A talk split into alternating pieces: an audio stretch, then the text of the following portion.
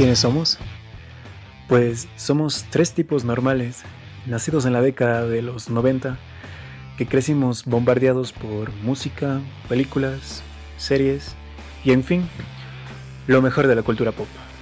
Hoy nos juntamos para dar nuestra no tan humilde opinión sobre esos temas, dejando claro que no somos expertos en nada, pero también que tenemos mucho que expresar. Esto es El Carrete.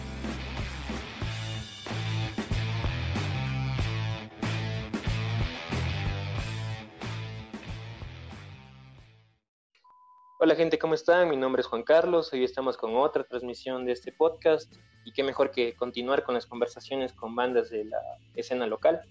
Hoy nos acompaña Santiago, quien forma parte de una banda eh, relativamente joven y nueva, se podría decir, que tiene un estilo musical que es un tanto interesante y el cual está eh, bien que lo empecemos a cachar.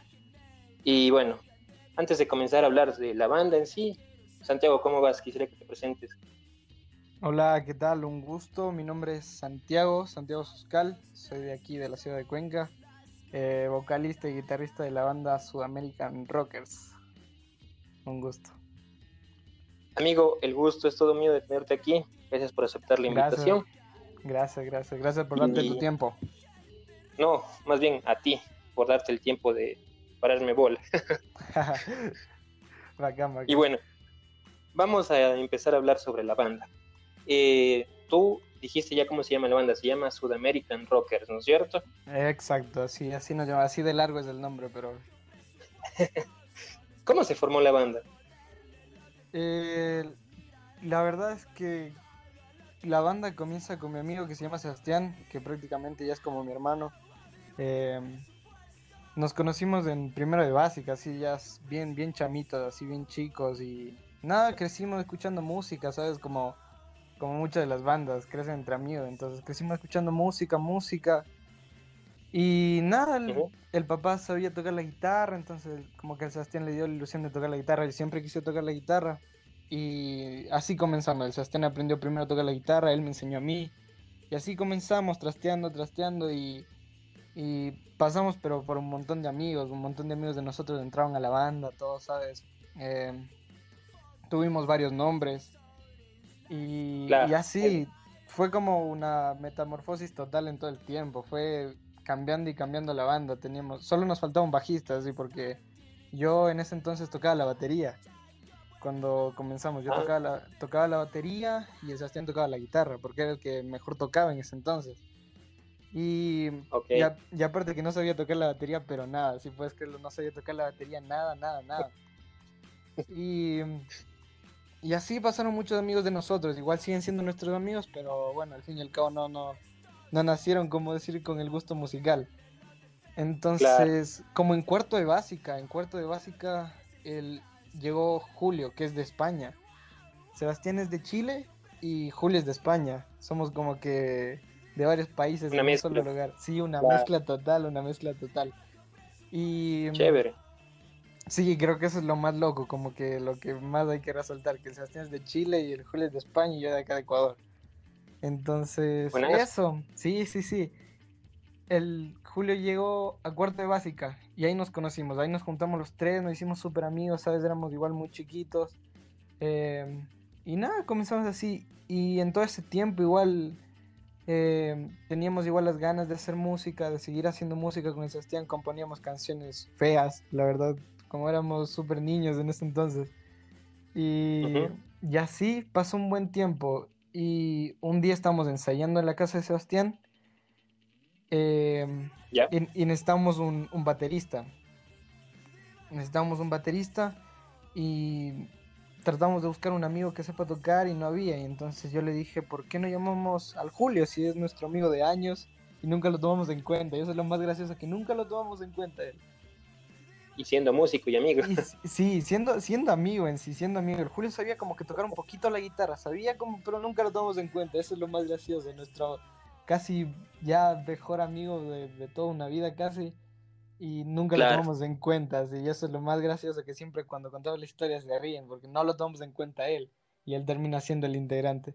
llegó, llegó al ensayo ese que teníamos y le pusimos a la batería y tocó pésimo. La verdad tocó pésimo, no nos gustó. Dijimos, bueno, entonces, ¿qué podemos hacer que haga? Le dijimos, a ver, toca la guitarra y igual tocó, ya te digo, no, no, ni el uno ni el otro. De ahí, como es un bajista, ¿no? Cuando inicias con el bajo, los deditos ahí, más o menos. Entonces le pusimos a hacer eso y lo hizo más o menos bien ahí. Y entonces, ah, sí, eh, y entonces le tocó a Sebastián aprender la batería de ley. Yo, así como Sebastián me enseñó a tocar la guitarra, yo le aprendí a tocar la batería. Le enseñé a tocar la batería, perdón. Y, así fue, así se formó. Nos dimos como una vuelta total, ¿me entiendes? Yo tocando la batería primero, para que después termine Sebastián tocando la batería. Así fue, fue un cambio total, total, total. Y así es como se conformó ya, se consolidó la banda por completo. Con el Julio en el bajo, el Sebastián en la batería y yo cantando y tocando la guitarra. Haciendo gritos. Pero buenas, o sea, siempre y cuando esos cambios sean para bien. Sí, sí, es bueno hacer esos cambios, claro. Entonces, ¿me dirías que oficialmente cuánto tiempo llevan como banda, como su American Rocker en sí? oficialmente. Mm, déjame ver, como en sí, como su American Rockers, ya los tres, creo que llevamos desde el 2016 presentándonos prácticamente. Ya cuatro años entonces. sí, este ya cuatro años, ya van los cinco años y, y, y así es los tres ahí dándole y dándole, viendo qué sale. Buenas. Una pregunta que quiero hacerles porque, no sé, me, surge la idea de preguntarles esto. ¿Cómo se les ocurrió el nombre? Porque tú me dijiste que tuvieron varios cambios de nombres. Y eso es algo normal en una banda. Sí, sí, sí, eso, es súper normal. Comienzan con nombres feos y ya lo que digo, comienzan con nombres feos y terminan más feos así. Pero no, no. es súper difícil encontrar el nombre de una banda, ¿cierto? Es súper difícil. Claro, sí. Entonces, sí, primero nos llamamos Help, luego nos llamamos Armed People, esos nombres bien feos. De ahí, no sé si has escuchado a Los Prisioneros. A Los Prisioneros. Claro. Ya, entonces ellos, tienen, ellos tienen una canción que se llama We Are South American Rockers. Y un día todos los nombres se nos ocurría, todos los nombres de la banda se nos ocurrió en la casa del Sebastián.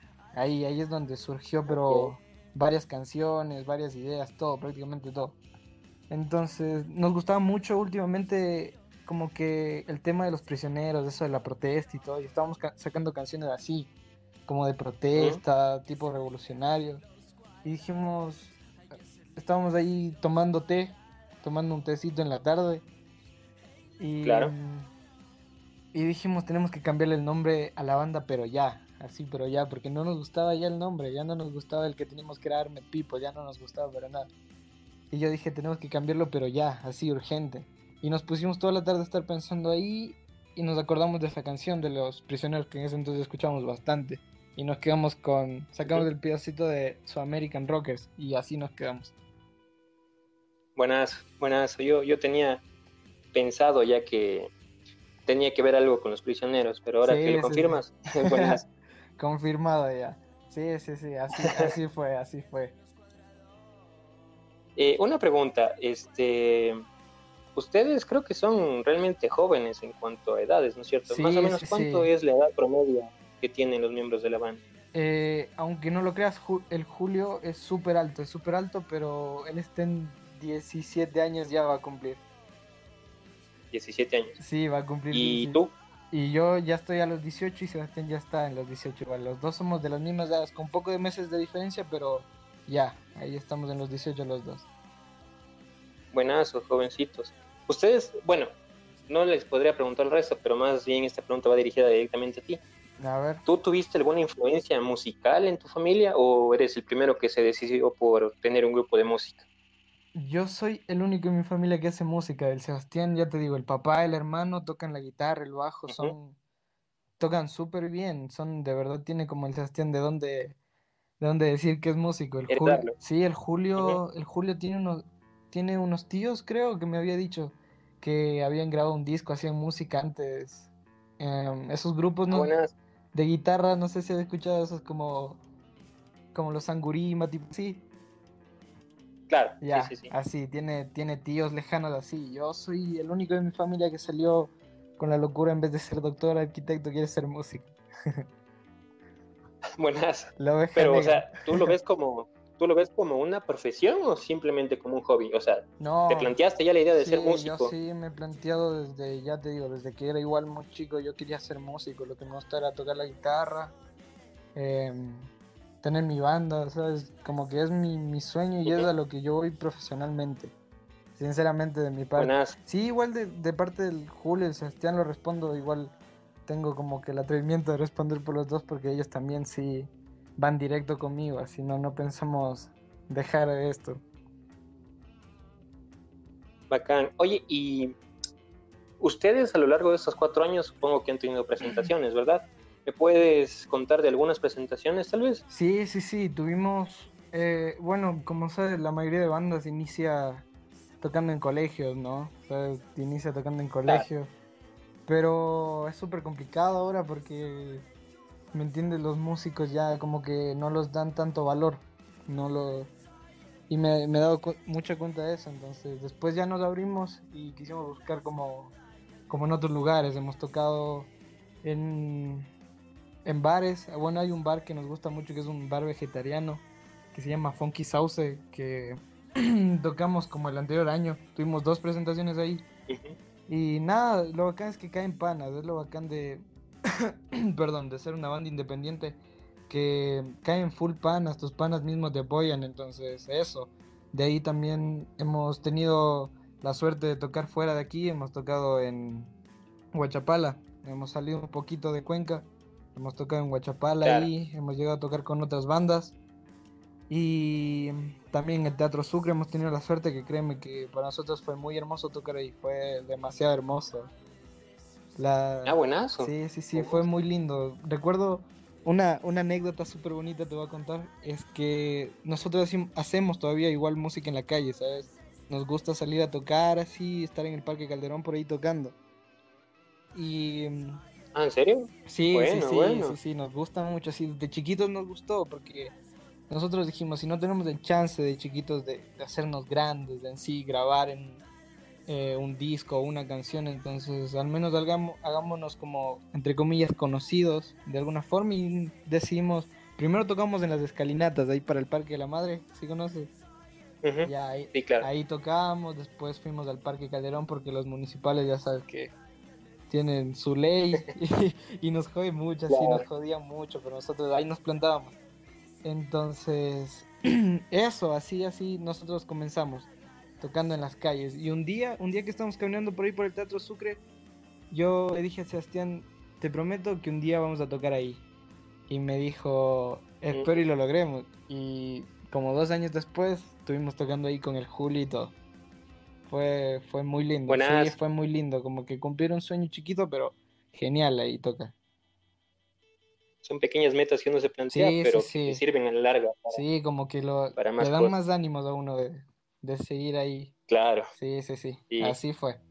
Entonces, te ¿tú, ¿tú pensarías que quizás esa fue una de tus mejores eh, presentaciones como banda o crees que hay, han habido mejores? ¿Me puedes contar, en tu opinión, cuál ha sido la mejor presentación que han tenido hasta ahora? La mejor, yo creo que sí, con el Sebastián, con el Julio siempre hemos dicho esa ha sido la mejor, pero sabes, nosotros somos de, de armar como fiestas en nuestras casas y cuando armamos una fiesta en una casa de nosotros, más de en la del Sebastián armamos fiestas, ¿sabes? Eh, fiestas ilegales, por así decirlo. Eh, siempre cogemos y armamos nuestras baterías, ponemos los amplis y terminamos tocando, así una fiesta en la que van los amigos, no sé, a estar divirtiéndose, escuchando música, terminamos tocando nosotros, entonces... Yo creo que la mejor ha sido la del Teatro Sucre, pero en sí las que han habido, las que hemos tocado así en casa haciendo una fiesta también ha sido súper lindas. De verdad, ha sido Bueno, muy genial. Bacán ver a tus panas ahí cantando tus canciones al menos. Claro, es una sensación Sí, sí, sí. indescriptible. Esa- esa- esas son, en tu opinión, entonces las mejores. ¿no es Sí, sí, sí, las mejores, Ahora. sí.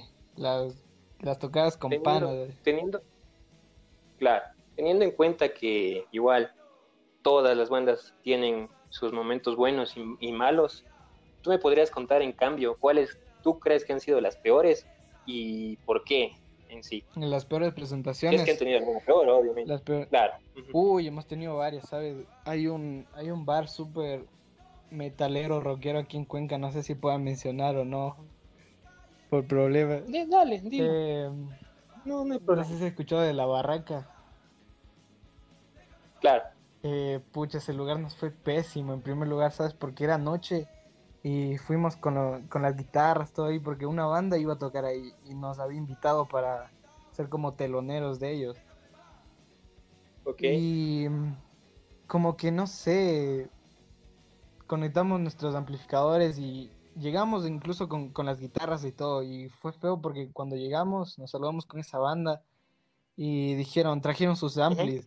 Y nosotros, pero ya sabes el típico problema, pero si ustedes son los de los amplis, nosotros solo vamos a abrir y todo. Entonces, no sé, como que los amplis de ellos eran muy pequeños incluso. Y nada, fue, Ah, fue súper feo, créeme, fue súper feo. O sea, le metimos toda la onda. Yo créeme que traté más de hacer comedia que de tocar para no ser tan denso el ambiente en sí.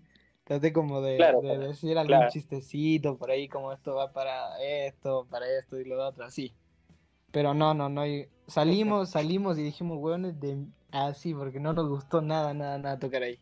Y yo sí dije, no vamos a volver nunca. Pero, pero, o sea, ¿tú crees que más bien esto se debió quizás a los pocos recursos técnicos que tenían Sí. o al lugar en sí? Era los pocos recursos que teníamos, porque, bueno, igual la gente, ¿sabes? Como que, no sé, la gente, ¿sabes? No me, no me gusta mucho el, el término de, de la gente que es rockera, que se centra a decir, yo soy rockero, porque, no sé, no, Claro. no, se centra a escuchar nada más que, que lo que ellos escuchan, y eso está como que feo, porque como que algunos están tomando y todo, y no se dieron el tiempo a escuchar, y eso es feo.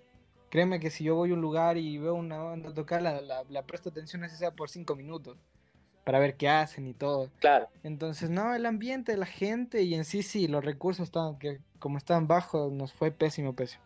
Las dos cosas. Qué chévere que hayas mencionado eso porque, verás, te comento, eh, yo tengo igual una banda ¿Ya? con la que iniciamos igual en el 2016 Oh, qué bacán. y nosotros, y nosotros, eh, las primeras presentaciones que armábamos, las hacíamos justo en la barraca. Oh, qué loco. Y, Claro, porque ahí dejan. y yo te, yo- claro, yo, yo, yo te comprendo porque, o sea, hay que separar dos cosas. El lugar es chévere, Sí, sí, o sea, sí. me gusta el ambiente en cuanto al, al lugar en sí. Y lo bueno es que la dueña, Gaby, eh, igual te da chance, como que si tienes una banda, te dice, bueno, si quieres tocar, ven, pero que la única condición que esté orientada al rock. Sí, El problema, no, yo, yo creo que no va, yo creo que no va por ese lado el problema, ni tanto del lugar en, en cuanto al espacio físico en sí, ni en cuanto a la dueña. O sea, ambos son aceptables. Pero como tú dices, el público muchas veces es un poco complicado en ese Sí, lugar. sí, Y no hablemos solo del lugar en sí, sino hablemos más bien de, de- del público metalero. Porque Exacto. como tú dices, a nosotros nos pasó, nos pasó, por ejemplo, yo me acuerdo de la primera vez que tocamos ahí, eh, armamos todo con recursos propios, pero nosotros, como éramos algunas bandas, eh, alquilamos ciertas cosas No, y otras eran como que prestadas por una banda y eso. Armamos nuestro pequeño, nuestro pequeño escenario y el chiste era que, por ejemplo, la idea era para recuperar algo de la inversión, cobrar un, un cover barato, eran dos dólares creo o algo así por persona. Ya. Y, y nosotros nos parábamos en la puerta y venía alguien y ya con su pose de metalero y súper rudo y toda la cosa. Y algunos no te pagaban, entraban sin pagar y te veían en tu cara.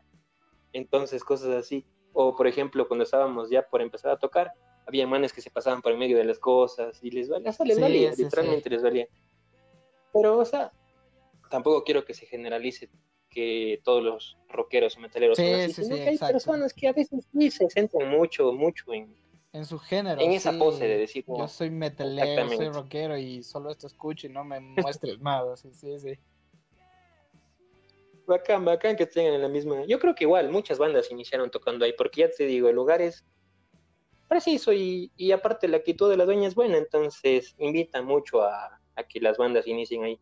Pero sí, sí, creo que la mayoría también hemos tenido esa apreciación. Más que nada las bandas que no tienen tanto que ver con el, con el tipo de personas que van ahí. Eh, Porque ya te digo, al ser un bar de rockeros van mucho más rockeros Claro. y exacto. no tanto otros estilos musicales. Y hablando de estilos musicales, yo te quisiera preguntar algo. ¿Tú eh, cómo definirías el género musical en el que se están desenvolviendo como banda? Pucha, qué pregunta súper difícil. ¿Cuántas veces no hemos dicho de chiste así como somos medio chicheros, así, pero de joda? Pero, pero no sé, como que somos full alternativo, como que... mm, Sí, yo, yo le, yo le considero alternativo porque muchas veces como que no puedes clasificarlo como tanto rock, porque ahora hay tantos géneros. Imagínate, ahora existen demasiados géneros. Así que... Claro, Sí, yo creo que como alternativo, ¿sabes? Como un tantito lo que dicen rock pop, pero súper bajo en eso. Hay más alternativos, somos full alternativos, si nos gusta hacer bulla.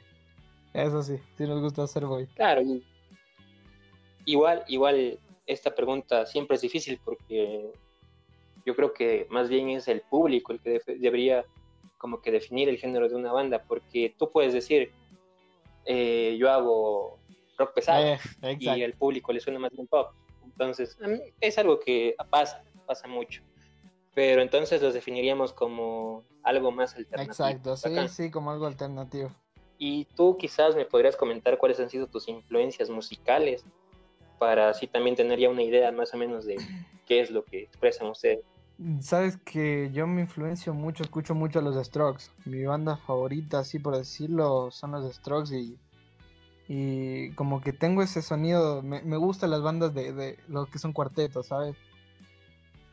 Mm. Yo, yo creo, O sea, los que van directamente a las dos guitarras, batería y el bajo. exacto, me, me gustan esas bandas. Lastimosamente no somos cuartetos, siempre le he dicho a Sebastián que quiero ser cuarteto, pero no quiere. Entonces, nada, me gusta, ya te digo, mucho lo que son bandas de cuartetos, pero me influencia mucho el sonido de los Strokes. De ahí, un tantito, ¿sabes? De vez en cuando me, me pongo medio como hippie protestón y me gustan los, ya te digo, los prisioneros. Ujú. también hay algunas canciones que me gustan mucho porque es como de los Rejos Chili Peppers. Tengo por ahí como más o menos saco, trato de apegarme un poquito. Esos son como que de los Ajá. que me influencio bastante, bastante. Pero ya te digo, de los Strokes es donde más me gusta. Ahí es como que saco la Bacán. influencia. Y chévere. Y, y tal vez influencias nacionales tienes. Mm, créeme que la tripulación de osos, pucha, me pega a mí full. Con el Sebastián, la tripulación de osos, el disco Robo Hormiga, no sé si lo has escuchado. El primer Claro. disco de ellos, todo el disco, créeme que con Sebastián pasamos tardes y tardes escuchando el disco entero, así, pero el disco completo, porque las canciones son buenas. De ahí, ¿Canción favorita de ese disco, Santiago? uy, ¿cuál te diré? Son, pucha, qué complicado. Eso, es- eso sí es difícil, esa, esa pregunta está bien difícil. Yo creo que diría Robo Hormiga, yo creo que la primera canción, yo creo que Robo Hormiga, ahí. Buenas, buenas, buenas. ¿Otra banda más de aquí de la escena local o...? No, créeme que la mayoría, Tal vez créeme que la mayoría en sí, Da Pound, a veces como que nos gusta Da Pound. No sé, Ujú. te diría que hasta Paula Navarrete me encantan las letras que tiene. Eh, sí, no sé, como que la máquina y el camarón nos gusta para bailar, pero no, no, de ahí no más así. Eh, aunque ahora está medio, medio rara la, la, la, la, la, sí, máquina, no sé, sí, la nueva formación. ¿cierto? No, no creo que sea el único que piense eso. A mí es que yo también sí me gusta full la máquina camaleón y también los, los cachaba los sí, manes, sí. a los integrantes individualmente. Entonces ya como que te acostumbras verlo, por ejemplo, al techo tocando el bajo, eh, Al Martín. al Matías, al Martín, esas cosas, o sea, ya, ya, te, ya, te, ya te dejan pensando que, o sea, tú al escuchar hablar de la Sí, máquina sí, camaleón, sí. a mí se me viene esta formación musical. Sí, porque- Entonces a veces esos cambios sí se demoran en cambiar, en, en percibirse un poco más. Pero igual no, no, no es que los nuevos miembros no sean buenos músicos, vamos hecho a ver, vamos a ver qué hacen ahora. Ponte y nos sorprendan con algo. Eso, eso está es. Claro. Esos, como digo, esos cambios a veces son buenos. Aunque sí, si te tengo que ser sincero, también me gustaba mucho más la formación Sí, yo cuando los Pero igual, yo cuando los vi en vivo, los vi en Claro. vivo, pucha, créeme que dije, qué loco, es una banda de Ecuador está está teniendo como haciendo un show así de banda, es increíble ver a, a ecuatorianos haciendo eso, es súper bacán, es súper súper bacán. chévere.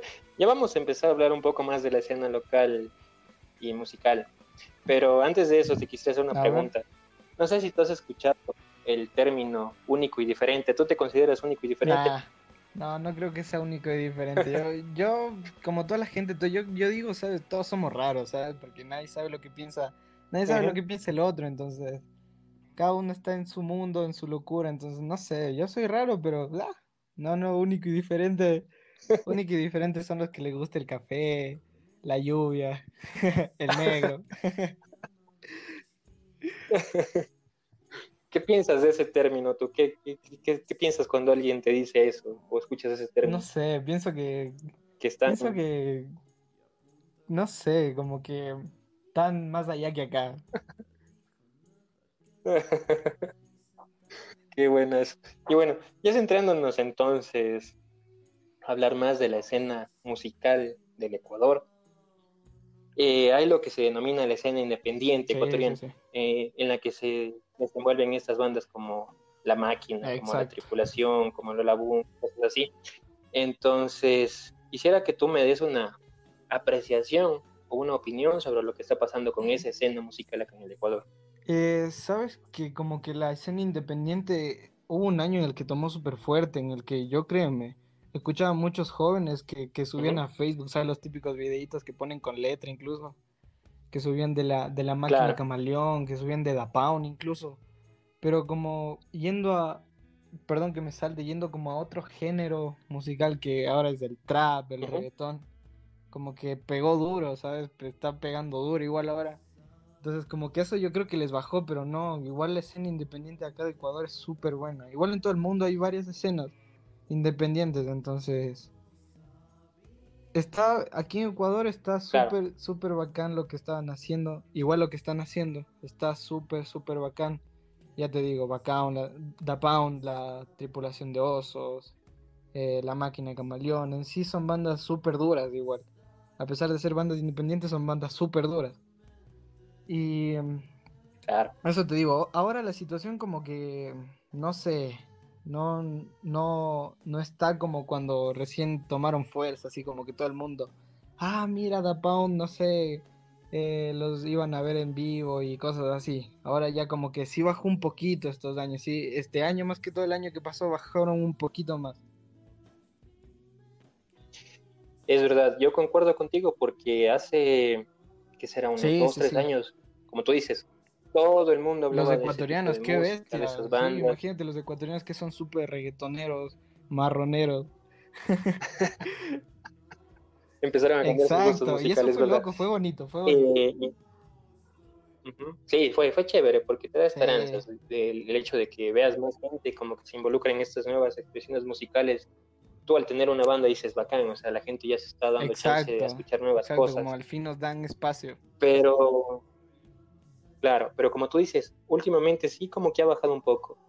Eh, yo pensaría que quizás es porque el público, eh, como que en esas épocas lo hacían más por una por un postureo, por una moda. no sé si tú pienses que sí, fue, por una moda. Sí, similar, porque ahora todo el mundo era como que yo soy indie.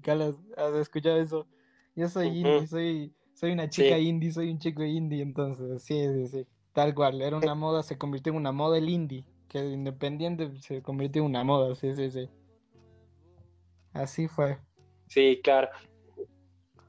Bueno, estamos hablando ahorita más centrados en lo que pasa actualmente, pero tú tienes quizás eh, alguna opinión más bien de la escena independiente, pero la anterior, o sea, porque esta escena independiente no solo se formó con la, con la máquina Camaleón, ni con Da Pound, sino que hay bandas mucho más viejas que aún algunas se mantienen y otras quizás ya se separaron o terminó ese proyecto, pero aún así fueron pilares fundamentales para que se dé lo que es la música, tanto o más orientada a estos géneros actualmente. ¿Tú qué opinión tendrías acerca de esa escena un poco más antigua? Mm, ¿Qué te diré? Por ejemplo, los Les Petits Bastards, ¿cómo es? Así, ¿no? Les Petits Bastards, sí. Sí, sí, imagínate ellos que se separaron. Era una buena banda. Una buena banda. Y. ¿Cómo te digo? O sea, yo, por ejemplo, a Boom con su disco Cielo, el primer disco de ellos, como que, ¿sabes? Me gustó mucho cómo eran antes, así, como que lo tomaba como una banda así súper antigua. Pero como son ahora, no sé, como que se metieron al actual y para serte sincero, el, el nuevo disco de Lolabun, dime a ti, ¿te gustó o no? El, el nuevo disco, el que tiene esas canciones como Ecuador y esas cosas, lo escuché. Lo escuché, pero eh, claro, sí es un poco más diferente lo que se llaman ahí. Pero, o sea, a mí, a mí me, gusta igual porque tienen una buena, o sea, son buenos y en cuanto a, lenguaje musical, tienen calidad. Pero no sé si, por ejemplo, tú has escuchado bandas un poco más viejas como Sally Mileto, como, como Guardarraya y cosas así. ¿Tú qué piensas, en cambio, de estas, que son mucho más, más antiguos, más, más viejos? Porque te voy a plantear así. Eh, ahora, con todo lo que vivió, con ese boom que tuvo la música independiente, quizás se volvió mucho más fácil ser un músico.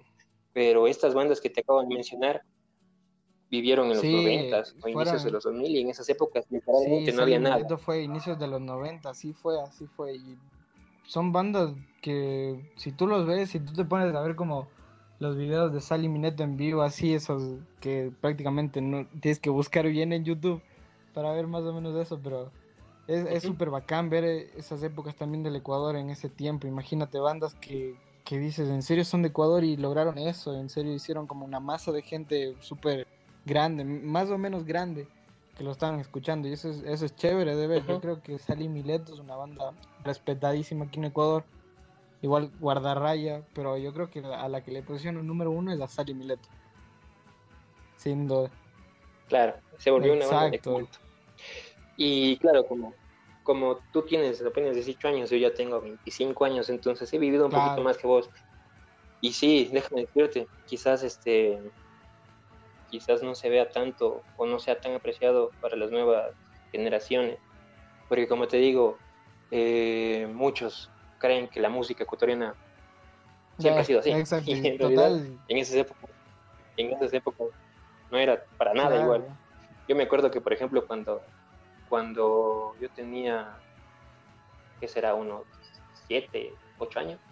Te hablo en, en el 2000, no sé, 2000, cuatro o cinco por ahí, tú al escuchar hablar de música ecuatoriana, pensabas en ciertos artistas, porque eran los típicos que los medios de comunicación pasaban. O por ejemplo, si yo me acuerdo que, que mis hermanos decían, a ellos les gustaba siempre el rock y escuchaban bandas que son un poco más metaleras, que en esa época estaban surgiendo acá en el país, pero que yo no conocía. Entonces ellos decían, por ejemplo, o veías en un programa de televisión, eh, vamos a pasar eh, rock ecuatoriano. Y te saltaban bandas que eran full conocidas. Sí, sí, así como, yo qué sé, eh, Crux en Karnak, o lo más pesado en ese tiempo era Tercer Mundo, cosas así. Entonces, en esas épocas nosotros vivíamos como que muy centrados en esas bandas, porque era lo que el, el, los medios de comunicación nos expresaban. Porque en esa época, igual el Internet, ya había Internet, obviamente tampoco se pero, pero, pero no era tanto como ahora. O sea, tú ves ahora y hay full bandas. En esa época, los medios de comunicación eh, se centraban, como te digo, en ciertas bandas, entonces hacían que la gente pensara que eso era todo, que simplemente eso era todo. Pero, por ejemplo, claro, por ejemplo, en esas épocas, los medios de comunicación, y de hecho nunca lo hicieron, nunca hablaron de Sally Milet y aún así en esas épocas ellos eran cuando estaban más activos. Sí, obviamente. Y pensar que, y pensar que esas bandas que no tuvieron el chance de promocionarse para nada, que lo hacían todo desde la situación más precaria posible, llegaron al sitio, al sitio en el que están ahora. O sea, es, impresionante y tú te pones a pensar y dices... Imagínate... Dices, dices, por ejemplo, Imagínate, imagínate si ese chance hubiera tenido Sally Milet, o sea, con, la tecnología de ahora, con los tiempos de ahora, sí. Bueno, de ahora, claro. Creo que hubieran sido hasta más grandes, más grandes de lo que ya los, tienen el cariño aquí en Ecuador. Hubieran sido más grandes, hubiera, hubieran salido más que todo. Es, es, es algo chuta de pensarlo. Pero bueno, lo bueno es que igual, como digo, ellos sentaron las bases para que poco a poco la gente se esté dando cuenta de que en Ecuador existen más bandas que no son los únicos que los medios de comunicación presentan, porque si tú te vas a cualquier ciudad del país, hay muchísimas, muchísimas bandas. Por ejemplo, aquí en Cuenca. Y tú te pones a, uf, si pones, te pones a pensar y, averiguar, te vas a dar cuenta que hay muchísimas bandas. Y cada vez salen más. Y eso es bueno, porque uno, es bueno tener, yo creo, a las bandas que son más conocidas, porque ellos suben el listón un poco más alto en cuanto a producción y en cuanto a puesta de escena. Porque, te pongo ejemplos, ya los invitan en festivales incluso internacionales y ahí ya no puedes ir con un show mediocre. Tienes que prepararlo de Tiene que ser muy bien preparado. Con una mejor calidad visual. Claro. Entonces, eso es bueno porque las bandas que van saliendo se dan cuenta de que si quieren llegar a posicionarse en un sitial, no, no digamos que igual, sino que un, en un sitial un poco mejor, tienes que tratar de trabajar igual o mucho mejor que esas bandas que ya están posicionadas. Y eso es bueno. Pero, como te digo, igual la escena ha crecido bastante. Por ejemplo, tu banda yo la, la conocí hace poco, eh, por gracias a, a un amigo que oh, tenemos en común, que es miembro de una banda también que es Porco Rosso. Porco Rosso, sí. Tú sí cachas a esa banda. Ellos me hicieron, me presentaron tu eh, la música de ustedes y, o sea, me gustó y te das cuenta, o sea, hay muchísimas bandas que están saliendo y eso es bueno. Pero, bueno, quizás saliéndonos un poco del tema, estamos hablando ahorita de lo que es la escena local independiente, ¿no es cierto? Pero hablemos ya más general. ¿Tú crees que en el Ecuador existe industria musical? Yo creo que la... ¿Tú crees que se puede hablar de industria musical La única industria musical aquí en Ecuador, sin duda, la, como tú dices, independiente. Yo creo que aquí industria musical, por así hablarlo, es ya complicadísimo. Yo creo que las bandas, así como tú le bandas independientes nacen desde su propio esfuerzo. Es para una banda meterse a la industria musical ya es como decir, wow, qué loco, pero como que más ganas hay cuando tú las haces, ¿me entiendes? Más ganas hay cuando, cuando tú mismo estás ahí y ahí y ves las bandas, se esmeran, así sea, ya te digo, nosotros comenzamos grabando con, con celulares, grabando los instrumentos con celulares, después grabando demos y así, y así, y así. Entonces, hablar de una industria musical aquí en Ecuador, o sea, fuera bueno una industria musical que apoyara, ¿me entiendes? Que, que sea... Claro. Industrias como, por ejemplo, México, Argentina, que ya tienen incluso disqueras y sellos grandes que Pero no, aquí en el Ecuador no hay. Aquí todo es sí, hecho, hecho, en Ecuador, tal cual. Qué bueno que tocaste ese tema em, eh, que tenía que ver con la producción que ustedes manejan, la producción musical. tú me dijiste que acabas de decir que empezaron grabándose incluso con celulares. Sí, Pero antes de pasar, antes de pasar a eso, quisiera que tú me cuentes cómo es el proceso eh, de composición de sus canciones. Eh, como decía, eh, dejamos que todo fluya, prácticamente, dejamos que todo fluya, ya te digo, como somos seres humanos, ya te digo, porque la gente, a veces, no sé si has escuchado que la gente a veces igual también toma como que a los músicos, cantantes o instrumentistas como si fueran bichos raros, no sé, que todos lo sacan porque ya. Pero no, yo, yo la verdad tengo una idea y voy a la casa del Sebastián, el Sebastián viene a mi casa, nos juntamos con el Julio en un ensayo igual. Estamos tocando, no sé, y sale cualquier cosa, un riff, un acorde o alguna cosa que yo tengo en mente y sale. Así es como componemos. Todo fluido, eh, todo fluido. Por lo general, ¿quién es el que se encarga de las letras, por ejemplo? ¿O igual comparten entre todos? ¿Tú? Ah, sí, sí, yo, yo soy el que se encarga de las letras. Del Sebastián ahí más o menos siempre como que trata de decir con la batería, haz esto, paras aquí o allá, como que también. El Julio igual también mete sus ideas, dice, y yo hago esto, tú haces esto, así, nos componemos los tres igual. Yo hago las letras, pero los tres hacemos la música en sí. Y en cuanto a la parte lírica, ¿tú en qué te inspiras para hacer las letras de las canciones? ¿Qué te diré? En lo lírico, la verdad es que igual también todo fluye. La voz, lo que salga, todo fluye. Dependiendo de, qué sonido estemos, en qué, estemos tocando, porque hay veces en las que ya te digo, me gusta gritar. Hay veces en las que como que estoy como que con ganas de, de sacarlo todo, así, de gritar todo, de dar un mensaje incluso. Y me da ganas de gritar. Hay veces en las que me da ganas como de hacer voz de niña, que yo digo. Y así, así me gusta. te gusta experimentar. Exacto, la voz me gusta como que irla rotando y rotando, así, en cualquier canción. Y, por ejemplo, los temas que tratas en las canciones, ¿son canciones de amor? ¿Son canciones protestas quizás? ¿O cómo los ves tú? Te hacía esta pregunta porque, por ejemplo, muchas veces cuando tú piensas en las letras y en lo que quiere decir una canción, tú tienes una percepción como, como público como oyente, pero quizás no, es la misma que tiene el, el, compositor o la persona que creó esa canción. Entonces, por eso te quería preguntar, porque a veces es bueno preguntar directamente a la fuente para saber realmente qué se quiso decir en esa canción. No, sí, ya, ya te digo, como me gusta a veces escribir canciones de amor, sí, la verdad es que sí, me gusta a veces escribir canciones de amor cuando cojo la guitarra, si estoy solo yo, o cuando estoy con el Sebastián, igual el Sebastián me cuenta de algo que pasó y como que uno saca la inspiración de eso, ¿sabes? Como que te conectas con tu amigo, con tu mejor amigo, tu hermano, y dices, vamos a ver qué sale. Y, así trato de ser siempre, así. Depende lo que pase, o si no pasa nada, igual como que dices, esto suena bacán y vamos a ver qué tal suena con esta letra, así, tal cual. Ah, buenas. Eh, Ustedes todo esto eh, lo componen en casa de Sebastián, me dijiste, ¿verdad? Sí, o aquí en mi casa y lo llevo donde Sebastián, así varias veces. Ah, ok. O sea, ustedes ensayan directamente en la casa de... Sebastián es el... El baterista. baterista. Exacto. Ustedes ensayan en la casa de... Mm, chévere. Ojalá estuviera aquí también para conversar con él, pero bueno. por suerte te tenemos a ti. Yo creo que la vida de ellos los, los tres no sabemos la vida de cada uno, así que... Claro. ¿Y tú crees que igual eh, han tenido el apoyo de sus familiares? Por ejemplo, en tu caso, ¿tú has tenido el apoyo de tus, de tus familiares cuando les dijiste que te querías dedicar a la música y empezaste a tener tu proyecto musical?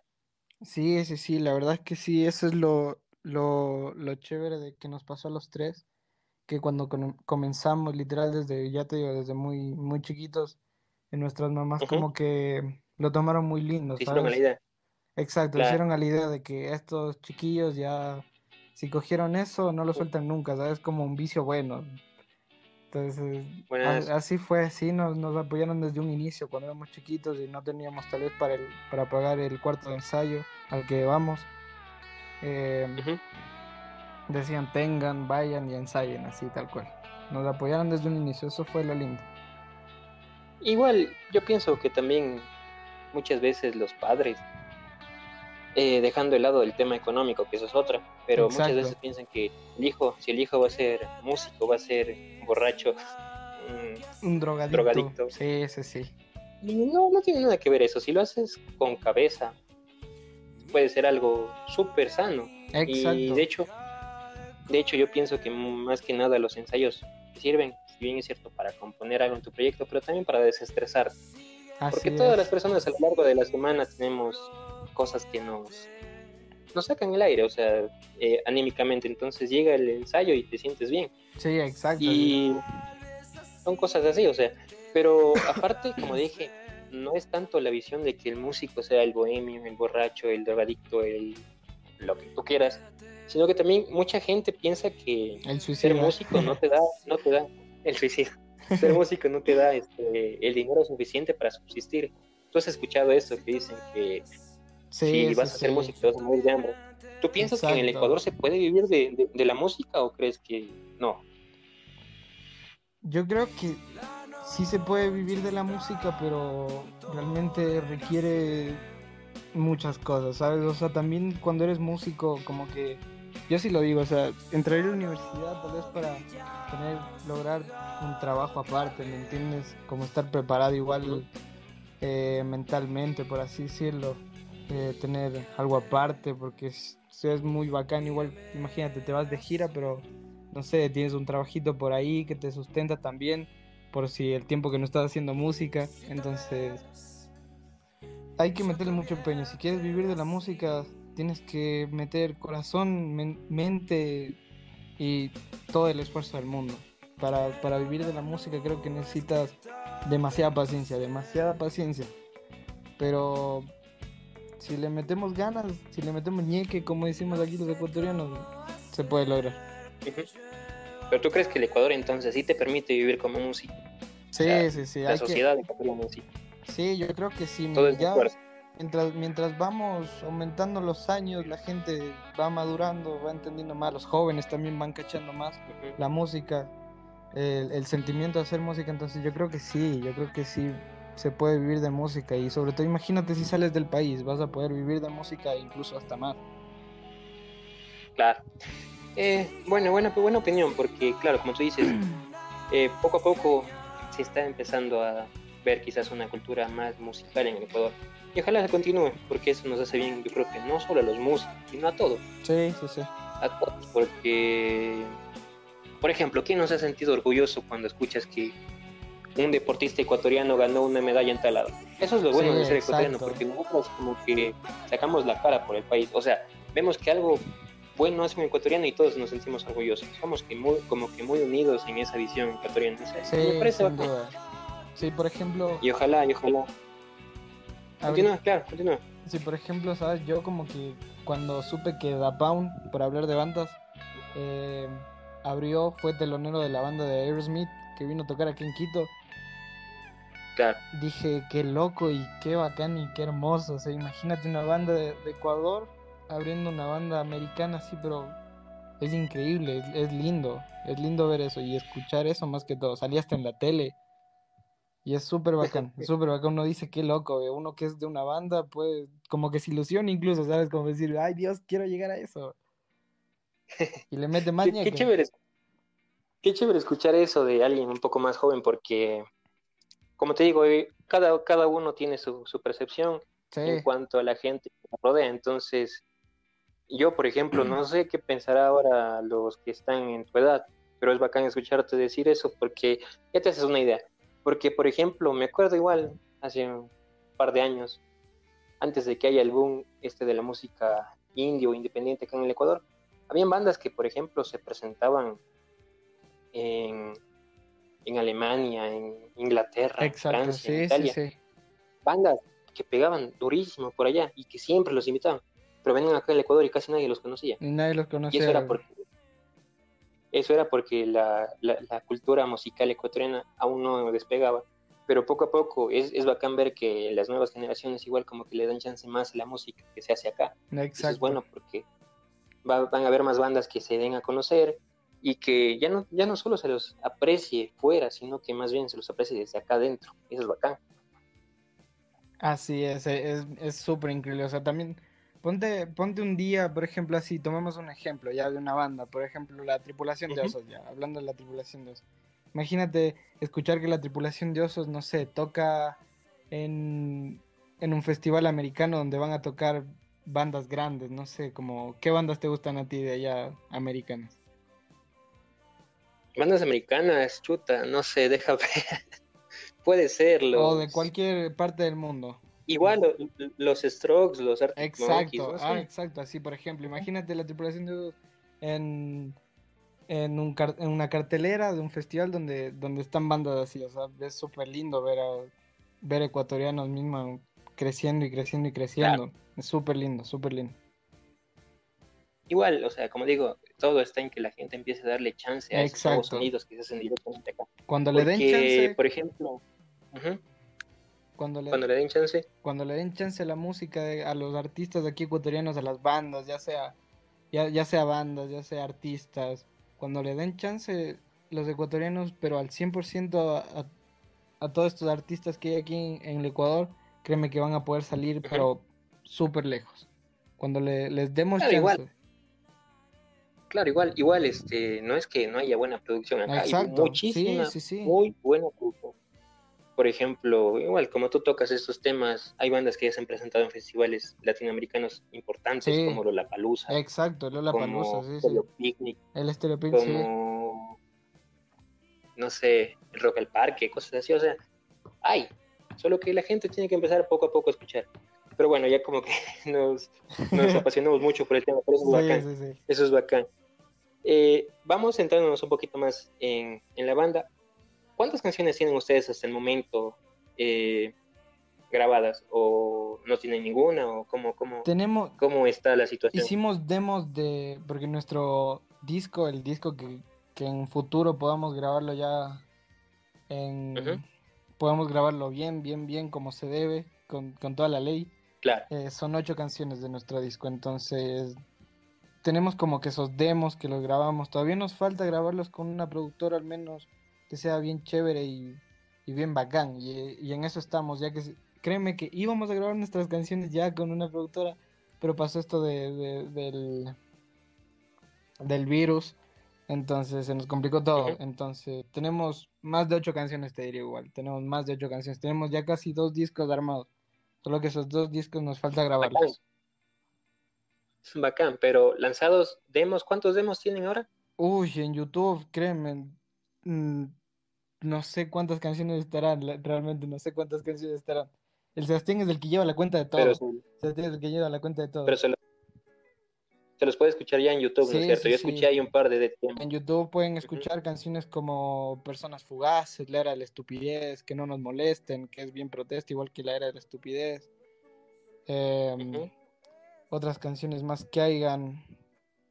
Sacamos creo que está por ahí Viejos Dulces Amargados, que es una canción que sacamos recién.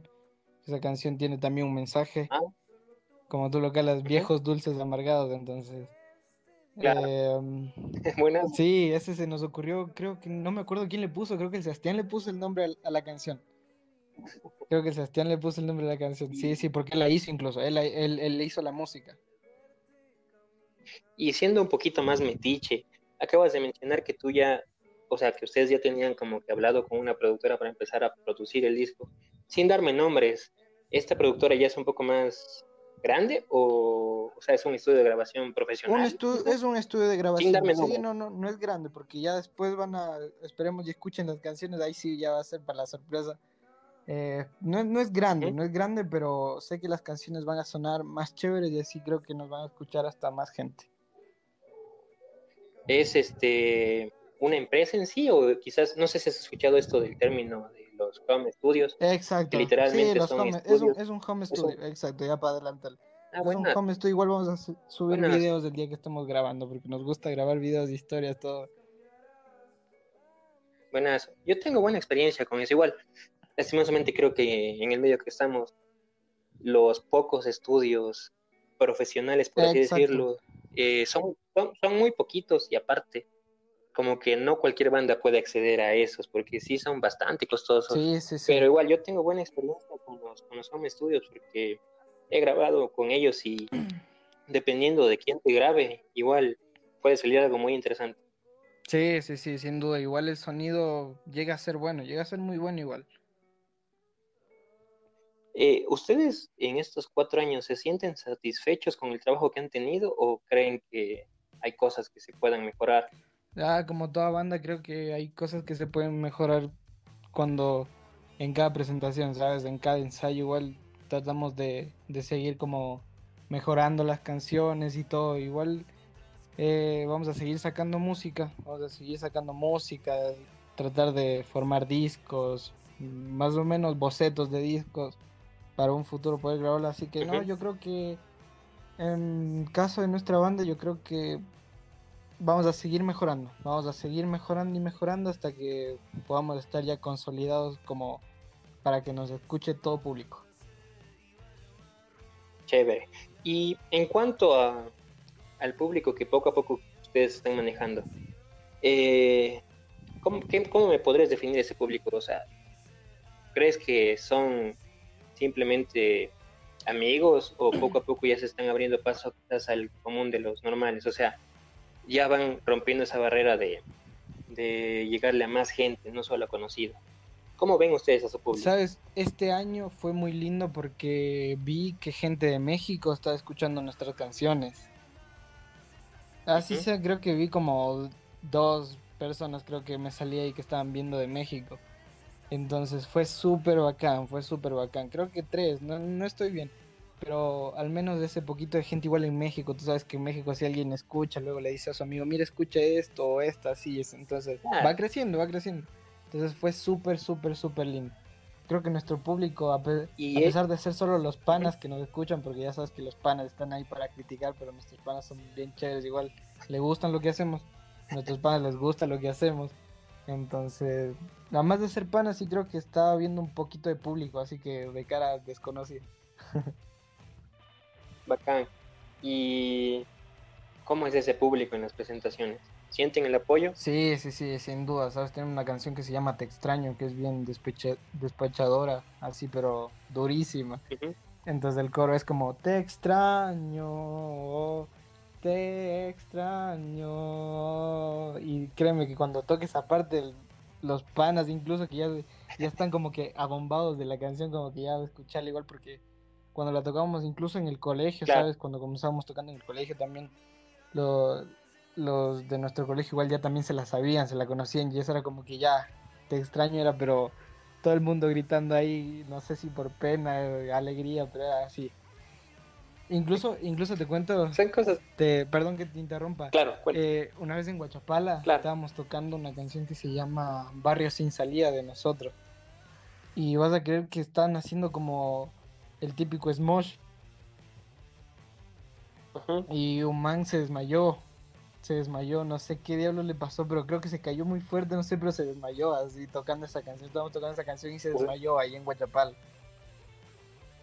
O sea, la gente sí estaba colitando con el poco. Sí, ley, estaba colitando full. O sea, el man por suerte no salió lesionado, pero sí se desmayó y fue como que, ¿qué onda, viejo? ¿Qué le pasó? son, son anécdotas chéveres que poco a poco vas haciendo y formando. Sí, sí, sí. Pero bacán, o sea, y no sé si usted, si tú estés de acuerdo con lo que te voy a decir, pero para mí, por ejemplo, lo más bacán en cuanto a una banda de este tipo de música es, por ejemplo, que la gente, como tú dices, poco a poco se vaya como que aprendiendo las canciones. Que quizás como músico de este tipo de, música o de este tipo de estilos musicales, esas son las cosas que más te llenan. O por ejemplo, el hecho, como tú me contaste, que escuchen una canción y la gente empiece a armar poco. Yo creo que es una situación indescriptible que a todos nos llega y es bacán ver esa, reacción a, uno le emociona uno que está ahí viendo todo desde arriba, igual desde abajo mismo cuando te toca tocar en el piso igual.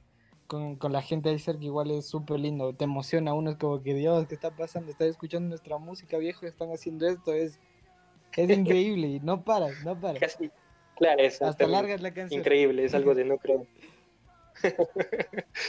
y, o sea, ustedes cuando suben a un escenario, ¿sienten nervios o quizás ya están dominando esa etapa? Porque yo creo que todos, todos los que nos subimos a un escenario alguna vez tenemos nervios. Sí, al inicio. Puede ser que...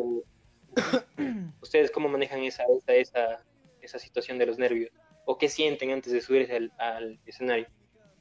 Al inicio, créeme, al inicio fue como la típica onda, ¿sabes? De, de decir, ¿y ahora qué les gustará o no les gustará? Pero ya con el tiempo empiezas a comprender que esa es tu música, eso es lo que haces tú y si la gente está ahí es para escuchar y si no le gusta, pues bueno, igual tiene el chance de, tiene sus patitas y se puede ir, igual la gente que le gusta se va a quedar y eso, es súper lindo, entonces como que ya, ya nos acostumbramos a eso de decir, bueno, vamos a subir a tocar, esto es lo que a nosotros nos gusta, si sale bien, si sale mal, el punto es divertirnos y nos subimos con ganas, ¿no? Con nervios, un poquito, te voy a ser sincero, sí, un poquito, pero de ahí ya al transcurso que vamos tocando, tocando la tercera canción, ya se suelta todo y ahí estamos más tranquilos. ¿verdad? Claro.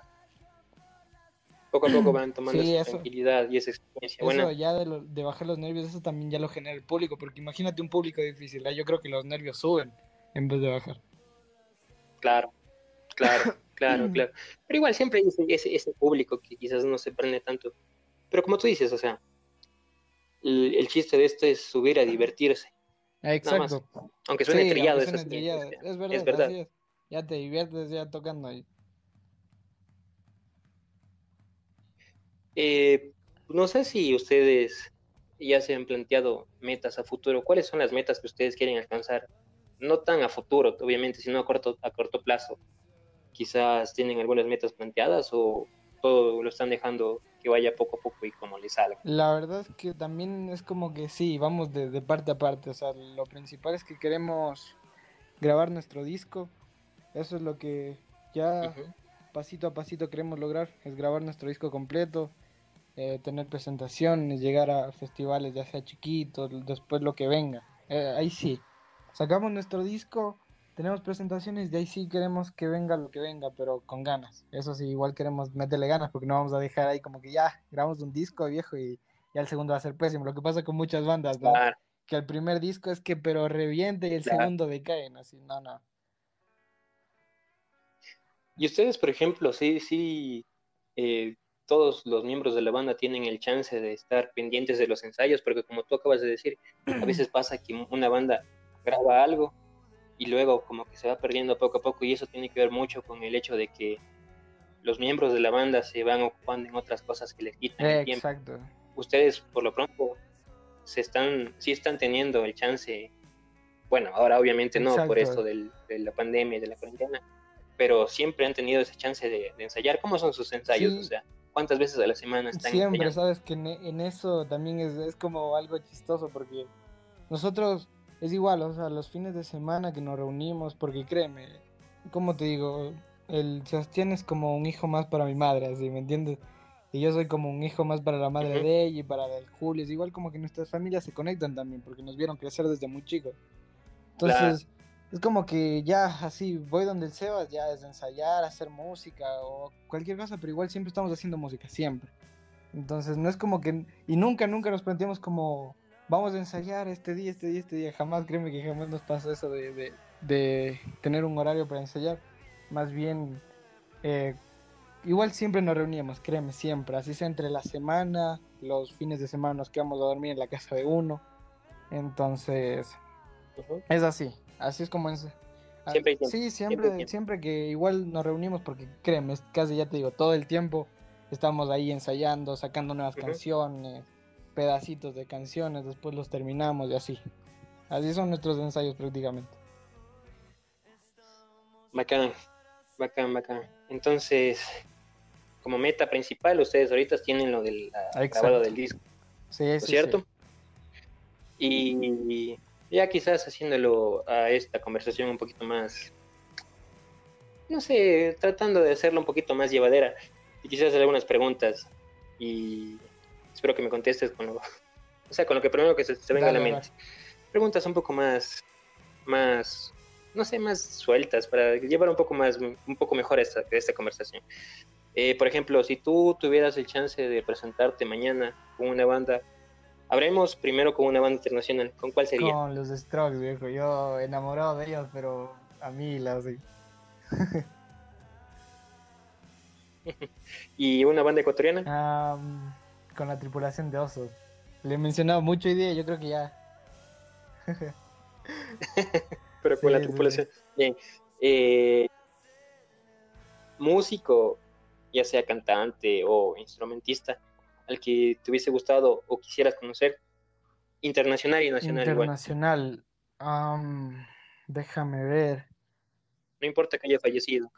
Pucha, te diría Bob Marley, pero no sé. Em, me gusta también mucho, créeme, me gusta mucho. No me gusta el reggae, pero. O reggae, como les dicen muchos. Pero sí me gustan sí las canciones de Bob Marley. Yo creo que diría, sí, Bob Marley, ¿sabes? Aunque diría muchos artistas más, pero yo creo que Bob Marley. El, primero a la mente, Bob Marley, ok. ¿Y ecuatoriano? A ver, aquí se puso bueno. Déjame pensar.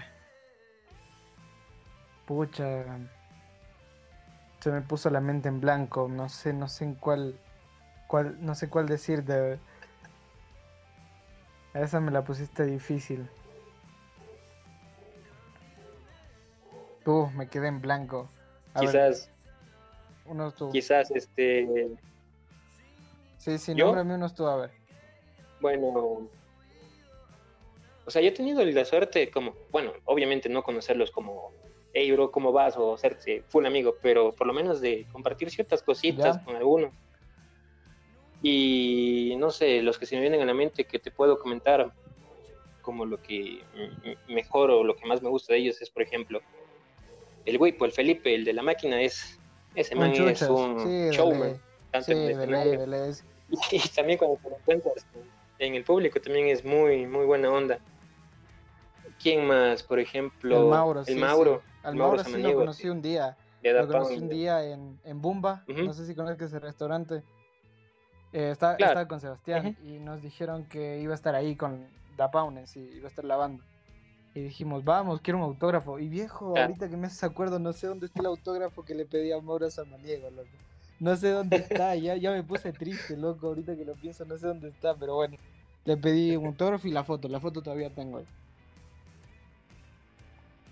Eh, eh, yo siento que el Mauro es un poco más serio. Es súper serio, es como, Eh, como, como, no sé, como que lo ves como un niño así tímido. Sí, puede ser, o sea, sí se lo ve más como que introvertido, no es tan Exacto. expresivo. Quizás el, el, el- el- el Felipe, el Felipe es un poco más suelto, más Sí. pero el Mauro sí es un poco más. Sí, sí, sí. Otro de los que conocí también fue al, al Daniel Sorzano de Ah, de los Les Petit. Les sí, Petit sí, sí, sí. El, el man también era la bala. Él se presentó algunas veces acá en Cuenca y tuve el chance de ir a verlos. Y por ejemplo, lo bueno del man es que igual tú te acercabas y le pedías una foto. Qué bacán. foto, se quedaba ¿Has escuchado el, el, el nuevo O, proyecto por de él? ejemplo, Perdón que te interrumpa. ¿Has escuchado el nuevo proyecto de él? eh, Amantina, Sí, Amantina, Amantina, se sí, llama, sí. si no estoy mal. ¿Qué te O parece? así. Sí, ujú. Sí, lo he escuchado. Eh, bueno, o sea, pero claro, me gustaba Sí, más el- el- Sí, los pequeños sí, bastardos, no sé por qué. sí, no, eso, es, eso es más a lo nuestro, creo. Pero bueno, volviendo, volviendo a ese tema de a quién me gustaría haber conocido, como te dije, sí, tengo el chance de conocer a algunos, aunque sea una vez, he hablado con ellos y cosas así. Pero yo creo, yo creo que a uno de los que me hubiese gustado conocer al Álvaro Bermeo de Ya. Guardarraya, sí, sí. el vocalista, no lo conozco. Y de hecho, así contándote, es una de, las, de mis bandas favoritas. Y se han presentado en Sí, Cuenca algunas no, veces, no has tenido el chance. pero no los he visto en una presentación. Ay, Dios. te cuento, te cuento así una anécdota. Las veces que se han presentado en eventos privados, o bien tenía otra ocupación como clases y cosas así, Ya. o deberes, o por ejemplo no tenía los recursos Para como para ir, otras veces me tocaba viajar a Ay. otros lados, entonces no podía estar acá. Entonces nunca, nunca tuve el chance. Y cuando se presentaron en el Parque de la Madre en esas épocas, yo dije, bacán, esta no me pierdo, me fui. Y como, como que fuera una broma, estábamos ahí, nos aguantamos todo el concierto porque eran más bandas. Y cuando se iban a presentar los guardarraya, tocaron tres canciones y los policías los bajaron porque el evento ya había sobrepasado el tiempo máximo que le habían dado para utilizar el parque, entonces no tocaron y, completo. se- y, y ahí se de una ellos, ya que más van a hacer. No, qué mal. Qué mal, viejito, qué mal. Pero, o sea, el man, yo pensaría, y no sé vos si ya se te viene a la mente alguno que quisieras conocer. Am, pucha, yo, yo creo. ¿Qué te diría? No sé, como. Vocalista, vocalista, no sé, pero. Cualquier músico que tú digas, quiero conocerlo, aunque no sepas el nombre. No sé, por ejemplo, el baterista de la. Exacto. Navarrete, Yo, así. ¿sabes? El que No, se tenga la ya- ya mente. se me vino a la mente, ahorita me hiciste acuerdo. Yo creo que a Paola Navarrete. Sin duda, sí, sí, sí. Sí, a la Paola, sin duda, a Paola Navarrete, no sé, como que es bien, igual, bien chévere. Yo creo que su onda, lo que he visto igual en, en persona, un- sí, sí la vi una vez también en persona, creo que era en Cuenca. Y, pero la vi de lejos. Entonces, no, sí, sí, yo creo que sí. Podría decirse que Paola Navarrete. A ver, otra pregunta. Mm, si tú, hablando de los miembros de la banda, ¿no es cierto? Me dijiste que los otros dos que no conozco todavía son Sebastián Exacto. y Julio, ¿verdad? Ya. Te pongo esta hipótesis. Si tuvieras que salvar la vida de uno, ¿a quién elegirías? O sea, si los dos, eh, ambos están en peligro, pero Oh, tú solo puedes salvar a uno. ¿a Sí, sabes, siempre jugamos estas preguntas con, el Sebastián, siempre que nos pregunta esto, así como que a quién salvas o a quién matas, así. Yo creo que Ajá. le salvaría al Sebastián sí. porque el Julio jode mucho, ¿no, bro? no, pero yo creo que sí, sí, igual de joda, sí, no sé, es difícil la pregunta, ¿sabes? Porque los dos son como que siempre que tenía un problema los dos dan Claro. espadas igual, pero y es difícil responder eso. Pero no, sí, yo creo que elegiría al Toyo, al Sebastián. Sí, que se muere Julio, no, broma. Bueno. bacán, loco, bacán. Súper chévere haber conversado contigo. Eh, no sé si tengan, o sea, redes sociales como Facebook, Instagram y YouTube que quieran compartirlos por Sí, aquí, lo pueden hacer nomás. Eh, ¿Cómo te podemos ubicar en estamos en, redes Facebook sociales? como Su American Rockers Banda y en Instagram estamos como Rockers Sudamérica, no es el nombre al revés, porque no nos dejó de poner de otra el, Instagram maldito, así que bueno, así le buscan ahí como Rockers Sudamérica al revés, nada más. eh, YouTube. Sudamerican Rockers. Bacán. Eh, y no sé, algo que quieras decir para terminar. Em, un saludo, comentario. yo quiero mandarle un saludo a todos los que estén escuchando esto igual. Em, que darles un mensaje que sigan escuchando, como decimos acá, que sigan cachando a las nuevas bandas que están surgiendo, a las que ya surgieron. Y eso, que, nos paren bola, que nos paren bola, que tengan al menos un minutito, como dicen en el bus, un, regálenos un minutito de su, de su, tiempo, de su atención, que nos escuchen y nada. Tenemos propuestas súper bacanas. Eh, y créame, yo, yo también ya voy a ir cachando también la banda de ti, Juan Carlos. Y eso, eso sin duda, que, que nos den espacio a nosotros que queremos surgir también y darles mucho, mucho amor. y por último, ¿qué nos tienen preparados los Sudamerican Rockers? De, aquí, a poco tiempo que pase esto, vamos a armar una presentación que esperemos que salga como nosotros queramos como queremos nosotros. Y, y eso, y van a seguir igual saliendo más canciones. Vamos a tener el chance de reunirnos nosotros los tres y créanme que ya vamos a estar posteando ahí en Instagram, igual en Facebook, eh, lo que vayamos haciendo. Pero lo que se viene a futuro y, y que pase esto va a ser música, música y presentaciones. Bacán, Santiago. Chuta, en serio, para mí fue un placer haberte tenido aquí. Como verás, eh, tratamos de hacerlo mejor, aunque realmente como siempre decimos, no somos periodistas, esto no es un programa de radio, ni queremos serlo, sino que más bien este es un espacio para que músicos, para que más bien amigos que compartimos ciertos gustos similares podamos interactuar. En serio, para mí, para mí fue un placer haberte tenido aquí y espero que te vaya súper bien a ti. Y ojalá, ojalá ya, ya nos conozcamos en persona porque íbamos a armar un evento con las dos bandas, pero como todo esto. Pero, pero se va a dar, igual se va a dar, igual yo, tengo fe de que, de que se va a dar y la gente, la gente que escuche esto, eh, sepan que nos vamos a reunir y vamos a romper todo. Así va a ser. Ojalá. Y bueno, amigo, bueno, eh, yo quiero igual agradecer a la gente que nos puede estar escuchando. Eh, gracias por darse el minuto o el tiempo suficiente para escuchar esto. Como dijo Santiago, dense chance de escuchar nuevas bandas que se hacen no solo en el Ecuador, sino que en varias partes del mundo se está dando esto del movimiento independiente. Traten no solo de escuchar a aquellas bandas que ya son las hiper mega famosas, sino que dense el chance para escuchar aquellas bandas que recién están empezando porque no saben en serio cuánto bien les hace que ustedes los apoyen. Y también dense el chance de abrir un poco más sus gustos musicales. No, nunca es bueno centrarse solo en un gusto determinado. Siempre es bueno como que empezar a cachar más géneros musicales. Y bueno, yo con esto quiero despedir. Mi nombre es Juan Carlos. Eh, muchas gracias por habernos escuchado. Hoy estuvimos hablando con Santiago. Santiago, muchas gracias en serio por haber aceptado estar aquí. Gracias a ti, viejito. Y bueno, nada, gente. No, al contrario. Y bueno, gente, yo con esto me despido y estaremos escuchándonos en una nueva transmisión. Adiós. Nos vemos.